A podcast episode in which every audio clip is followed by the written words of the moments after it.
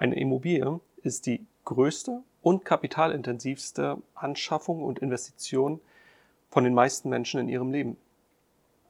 Sie bietet dir nicht nur über Jahrzehnte ein Zuhause, sondern ist auch für deine Altersvorsorge, für deinen Vermögensaufbau da. Und das Leben läuft nicht immer nach Plan und es treten immer mal wieder unvorhergesehene Ereignisse ein, die dazu führen können, dass das ganze Leben umgekrempelt wird und vielleicht auch nicht immer in deinem Sinn. Wie du auf diese Situation dich mit deiner Immobilie, mit deinem Immobilieninvestment am besten vorbereitest, welche Vorkehrungen du da treffen kannst, darum geht es in der heutigen Folge. Viel Spaß bei deinem Podcast mit Paul Nasser.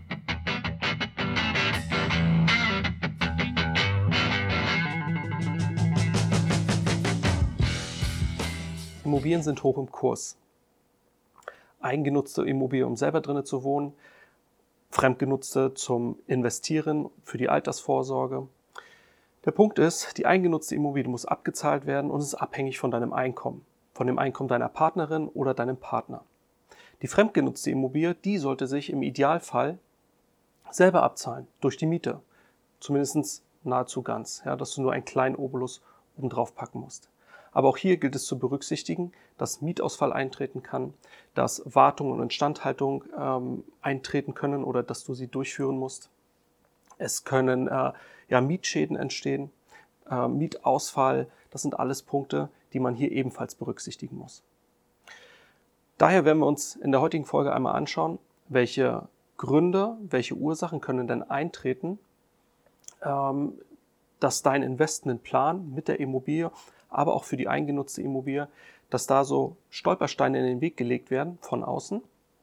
Und was kannst du dagegen tun, dass du über diese Steine ganz leicht hinweggehen kannst und in Zukunft trotzdem von deiner Immobilie, ob es die eigene ist oder das Investitionsobjekt, profitieren kannst. Ein sehr großer Stolperstein, der eintreten kann, ist, dass während der Finanzierung, dass du sie, die Finanzierungsrate vielleicht gar nicht mehr bedienen kannst. Und ein Grund dafür kann zum Beispiel sein, dass eine vorübergehende Arbeitslosigkeit eintritt.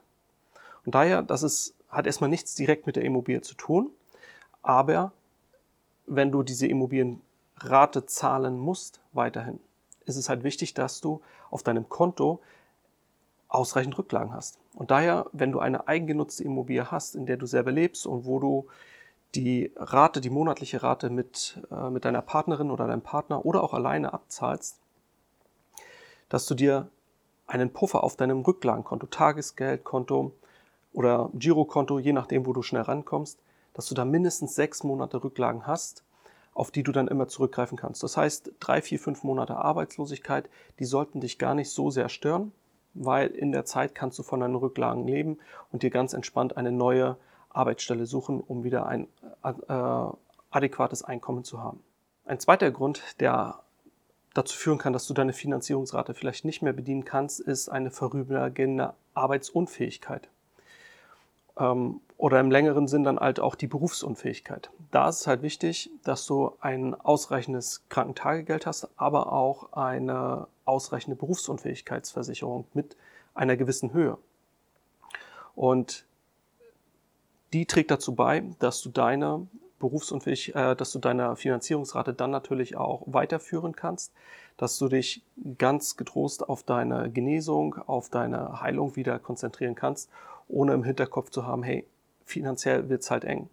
Das heißt, immer darauf achten, gerade wenn man eine eigene Immobilie finanziert, ist die Berufsunfähigkeitsrente ausreichend, hat man auch Krankentagegeld ähm, ausreichend abgesichert, weil man ist ja nicht immer sofort direkt berufsunfähig, das kann sich auch mal drei, vier, fünf Monate hinziehen, ähm, wo man erstmal krankgeschrieben ist und dann von der Krankenkasse Krankentagegeld bekommt. Auch das sollte dann in einer ausreichenden Höhe vorhanden sein. In dem Zusammenhang ist es dann auch noch wichtig, wenn man längerfristig berufsunfähig ist, dass, dass deine Berufsunfähigkeitsrente auch peu à peu mit ansteigt. Ja, dass du neben deinen Lifestyle-Ausgaben oder neben den Finanzierungsausgaben auch deine Lifestyle-Ausgaben, die tendenziell immer weiter ansteigen, ähm, auch nach wie vor bedienen kannst. Also darauf unbedingt achten, ausreichende Höhe und eine kontinuierliche Steigerung der Berufsunfähigkeitsrente, ein sogenannter Inflationsausgleich. Ein dritter Grund, der dazu führen kann, dass du vielleicht die Finanzierungsrate nicht mehr bedienen kannst, das tritt häufig dann bei Paaren auf, die gemeinsam, äh, gemeinsam ein Objekt finanzieren Und zwar, wenn einer der Finanzierungsnehmer oder äh, die Nehmerin dann versterben sollte frühzeitig und dass dann ein Einkommen vielleicht fehlt, um diese Finanzierungsrate bedienen zu können. Da ist es essentiell wichtig, eine sogenannte Überkreuzabsicherung zu machen im Bereich der Risikolebensversicherung.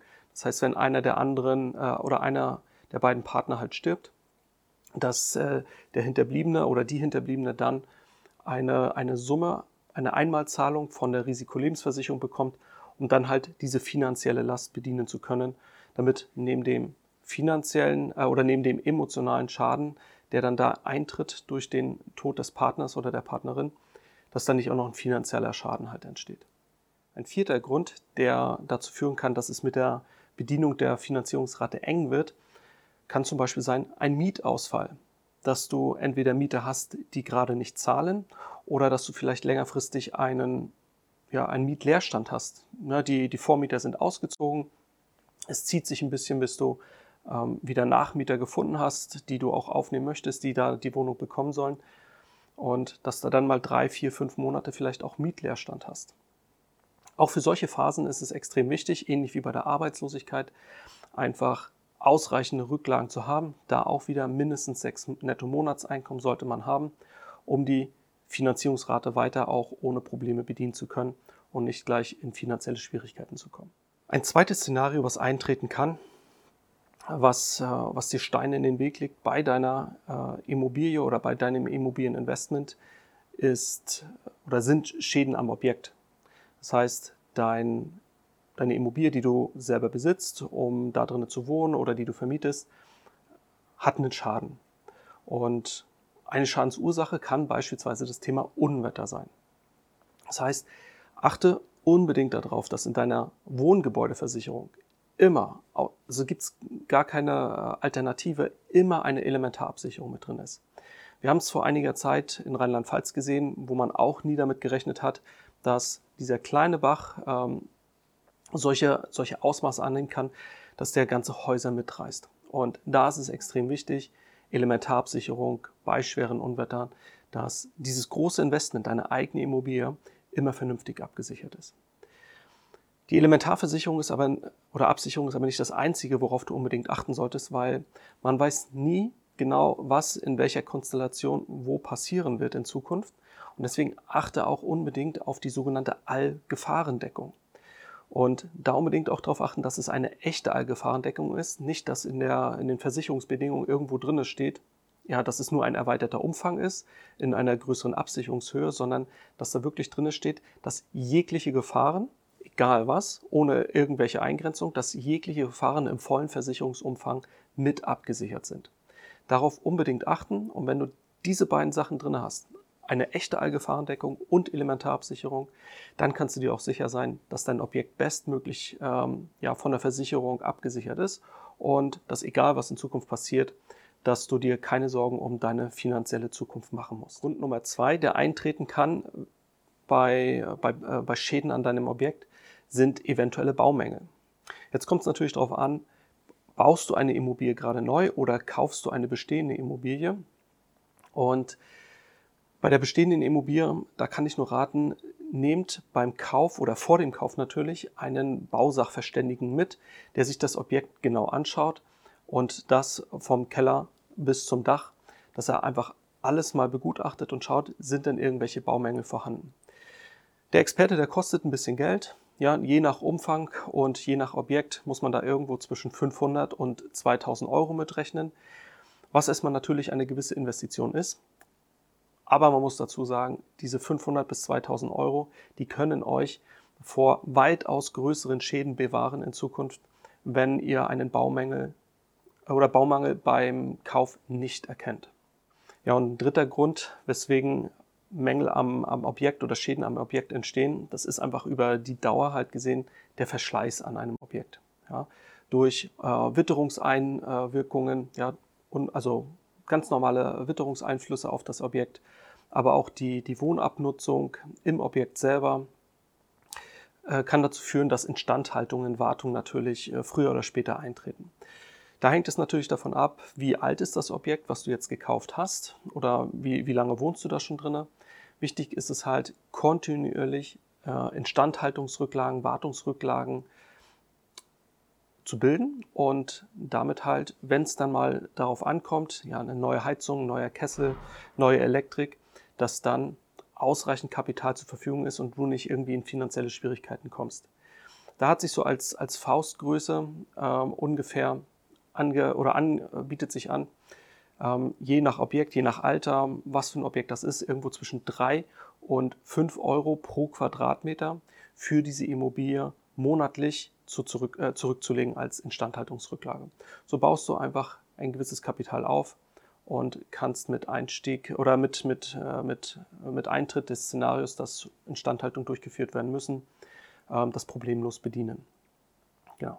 Beim Kauf einer Wohnung in einem Mehrfamilienhaus, wo es eine Eigentümergemeinschaft gibt, da unbedingt darauf achten, was die Eigentümergemeinschaft vielleicht schon gemacht hat, ähm, welche Wartung und Standhaltungsrücklagen gibt es dort äh, der Eigentümergemeinschaft? Und zu gucken, dass die das auch bis dato ähm, ähm, aus, also ausreichend gemacht haben. Nicht, dass das Szenario eintritt, dass du das Objekt kaufst, ein paar Monate später ist eine Wartung und Instandhaltung erforderlich, die Leute haben nicht ausreichend Rücklagen gebildet und jetzt müssen alle auf einmal einen großen Beitrag in den Topf reinwerfen. Ähm, was für dich natürlich ärgerlich wäre, wenn da auf einmal, du hast das Objekt gerade ein paar Monate, direkt 4, 5, 6 oder noch mehr 1000 Euro äh, investiert werden müssen von deiner Seite, nur weil im Vorfeld nicht genug Rücklagen gebildet wurden. Also da unbedingt beim Kauf auch darauf achten. So, wie du jetzt gesehen hast, können verschiedene Szenarien eintreten. Äh, es können verschiedene Gründe auftreten, die deine Immobilie irgendwo was die Finanzierung angeht oder das Objekt selber, in eine gewisse Gefahr bringen oder die Stolpersteine in den Weg legen. Und du hast aber auch gleichzeitig gesehen, dass es Lösungsansätze dafür gibt, die man von Anfang an auf jeden Fall kennen sollte, sich darum kümmern sollte, um zu jeder Zeit dann immer einen vernünftigen, ähm, um vernünftigen Vorleistung gehen zu können, falls da mal was eintritt. Wenn dich ein Thema jetzt besonders interessiert, ja, aus dem Bereich Finanzen und Finanzmanagement, worüber ich vielleicht demnächst mal eine Podcast-Folge machen soll, dann schreib mir gerne eine E-Mail an podcast.paulassack.de oder nutzt meine Webseite paulassack.de, dort das Kontaktformular und dann schaue ich mir an, welche Themenwünsche ihr habt und werde in einen der nächsten Folgen mal darauf eingehen. Bis dahin wünsche ich dir eine gute Zeit und bleib gesund. Ciao, dein Paul.